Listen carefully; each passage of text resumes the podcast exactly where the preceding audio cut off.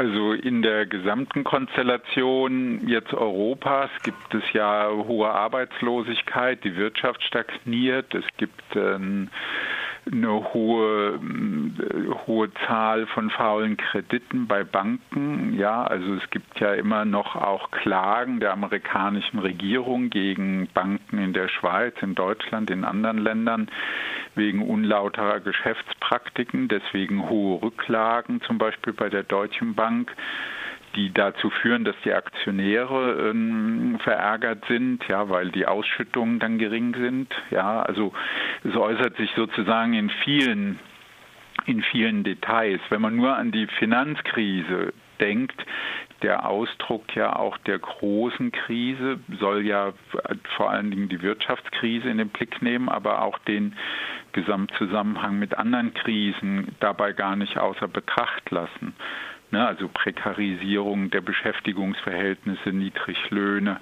und dann aber auch die hm, Klimaentwicklung, Veränderungen im Geschlechterverhältnis und dergleichen mehr. Hm. In dem Ankündigungstext äh, zu dem Vortrag steht, die Finanzmarktakteure und VermögensbesitzerInnen verfolgen mit denselben Mechanismen wie vor der Krise ihre hohen Gewinnziele. Ihre Profite werden durch eine Verschuldung der öffentlichen Haushalte gesichert. Wie ist denn das zu verstehen? Können Sie das nochmal explizieren? Naja, wenn man, das ist ja jetzt eigentlich wirklich eine Überraschung. Wenn man an eine Krise denkt, dann denkt, hat man ja so ein bisschen das Bild der 20er Jahre vor Augen oder der 30er Jahre mit hoher Arbeitslosigkeit und enormen Vermögensverlusten. Ja, und was wir ja tatsächlich haben, jedenfalls in großen Teilen Europas, sind ja eben hohe Arbeitslosenzahlen und ja auch wirklich dramatische Einbrüche.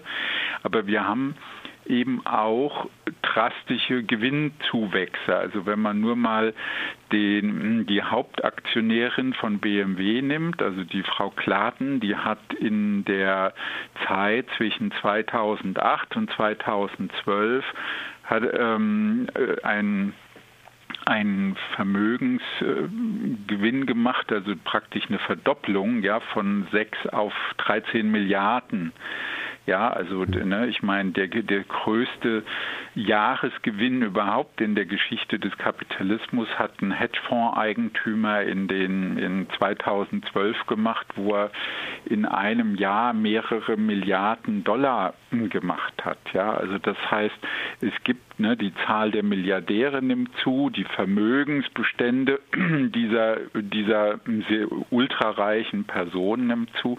Also in der Krise gibt es weiterhin diese gewaltige Umverteilung und alle diese Gewinne wollen ja selbst wieder verzinst werden. Ja, also die wollen ja selbst wieder so angelegt werden, dass dann die Gewinne erhalten bleiben oder sich weiter vergrößern. Das ist ja eine auf zunehmenden Reichtum hin orientierte Gesellschaft oder Wirtschaftslogik. Und ähm, das heißt, diese Eigentumsansprüche oder Verzinsungsansprüche, die sind eben nicht zerstört worden in der Krise, sondern die wurden gerettet mit Hilfe der staatlichen Maßnahmen, also Bankenrettung, Rettung der Investoren, ja, also mhm. der an institutionellen Anleger.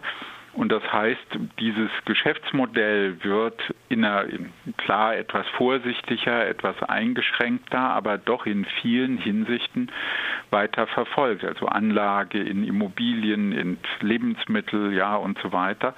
Ne, und hochspekulativ an den Börsen, auch eben in, vor allen Dingen dann wieder in Immobilien. Und eigentlich hätten eben eine Reihe von Banken zerschlagen werden müssen, ja, oder auch das Geschäftsmodell hätte massiv unterbunden werden müssen von Regierungsseite, was aber schwierig ist. Und da das nicht geschehen ist, konnte das sozusagen jetzt die letzten Jahre einfach ungebrochen fortgesetzt werden. Warum denken Sie, ist das nicht geschehen? Also gibt es da einfach von den Regierenden kein politisches Interesse an der, an der Regulierung von Banken, von genau. steigenden Vermögen? Also das, genau, so kann man das sagen. Das hat viel damit zu tun, dass diese Unternehmen, die institutionellen Investoren ja nicht einfach nur Geldvermögensbesitzer sind, sondern ja auch maßgeblich an der Produktion, dem produktiven Kapital Anteil haben.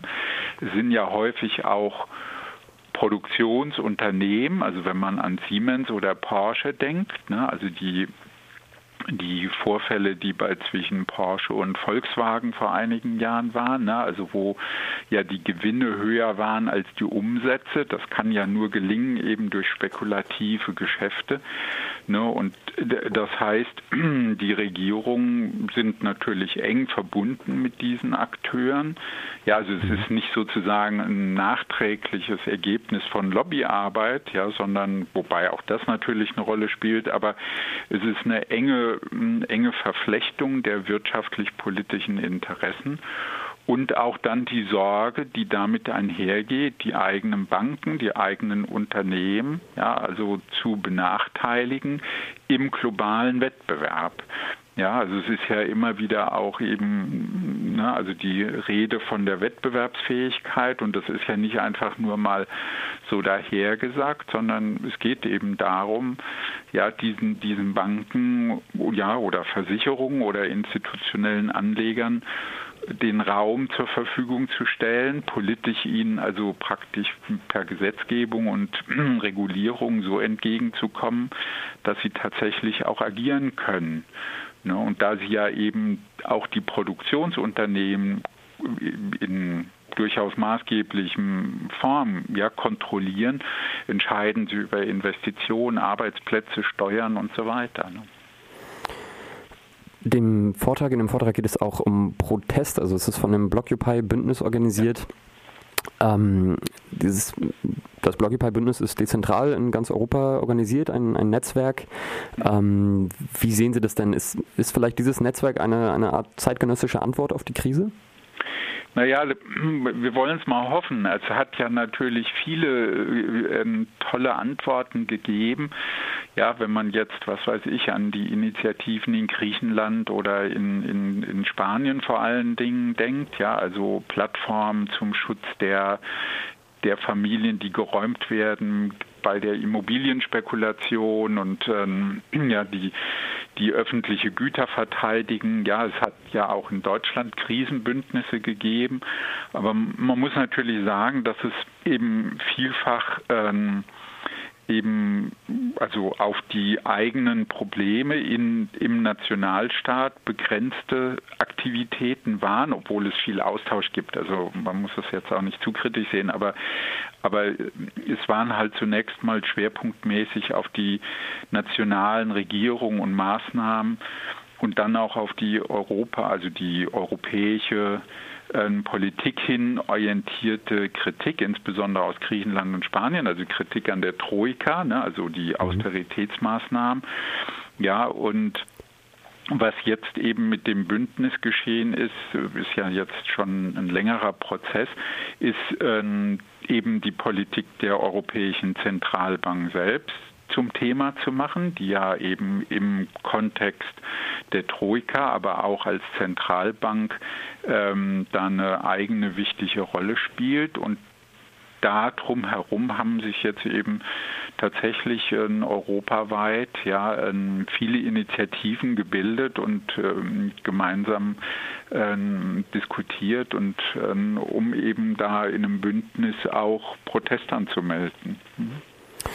Wie kommt es dann äh, Ihrer Ansicht nach, dass jetzt ja in den letzten Jahren Blockupy immer mehrere äh, tausend, zehntausende sogar teilweise mobilisieren konnte, um nach Frankfurt zu kommen? Naja, also ist, ich meine, es war halt Politisch gesehen ist es ja eine Notwendigkeit, auf die Rolle der zentralen geldpolitischen Institutionen die Aufmerksamkeit zu lenken. Es hat ja die Proteste auch in, in Berlin oder in anderen Hauptstädten gegeben, aber es ist natürlich die Zentralbank, ja, also eine, eine Schlüsselinstitution bei der Frage des Euros, ja, und ähm, da steckt natürlich dann auch viel Arbeit dahinter, ja, diese diese ähm, Zentralbankpolitik zu politisieren, weil das Gebot, dass die Zentralbank politisch neutral und unabhängig ist, führt eben auch dazu, dass die Zentralbankpolitischen Maßnahmen ähm, eigentlich doch dann insgesamt wenig ja, im, im, in der politischen Diskussion sind. Ja, also das ist so eine merkwürdige Art von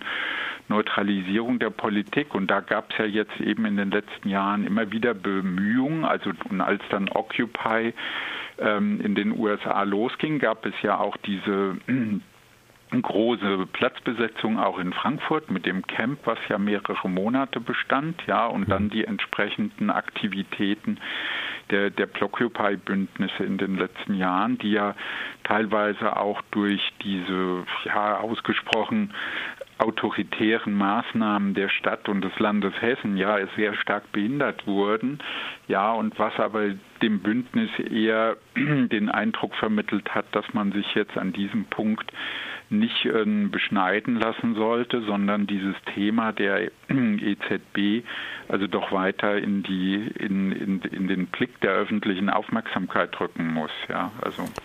Mhm. Genau, und für die Neueröffnung der EZB wahrscheinlich Anfang nächsten Jahres sind wieder Proteste angekündigt und auch das kommende bzw. nächste Wochenende äh, vom 20. Genau, bis 23. gibt es. Ja, ja, also 22. 23. dann das mhm. Festival stattfindet mit zahlreichen Veranstaltungen und dann eben auch eine Demonstration.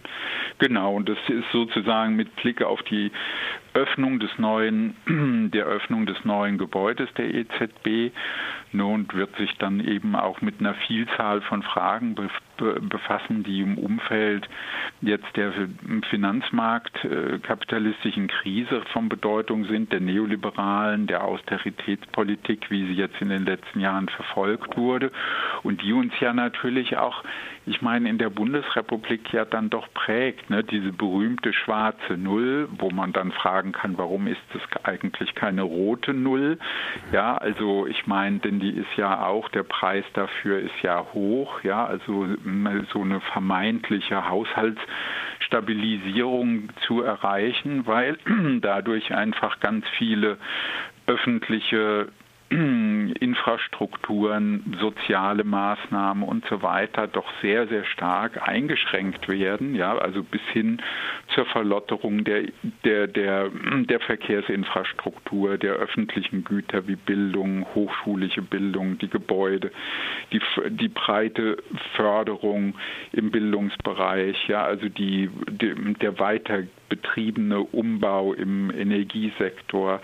Ne, also da könnte man, ne, also man könnte ja sagen, wir haben ja an vielen Ecken und Enden ähm, einen wirklich breiten gesellschaftlichen Bedarf, ja, also Krankenhäuser, Pflegebereich und so. Und das wird jetzt in hohem Maße eben an den Rand geschoben, ja, wegen dieses Fetisch der Haushaltsfinanzierung, mhm. Der, Haus, der, der Haushaltssanierung, was aber wiederum sehr stark eben durch den Finanzmarkt äh, bedingt ist, weil der fordert, ja, die Märkte, wie das dann immer so schön heißt, fordern das, ja, um eben Sicherheit zu erlangen, ja, dass eben wenigstens ein Land stabil ist, ne, weil sind ja die Märkte sind da ja immer hin und her gerissen, weil sie einerseits hohe Zinsen wollen, aber andererseits diese Zinsen auch bedient wissen wollen. Und dann ist natürlich gerade Deutschland als Hort der Stabilität und die Zentralbank ja ein, ein ganz wichtiger Mechanismus, der das dann sicherstellen soll, dass diese letztlich spekulativen Geschäfte die auf unsere Kosten betrieben werden, dann irgendwie gedeckt werden.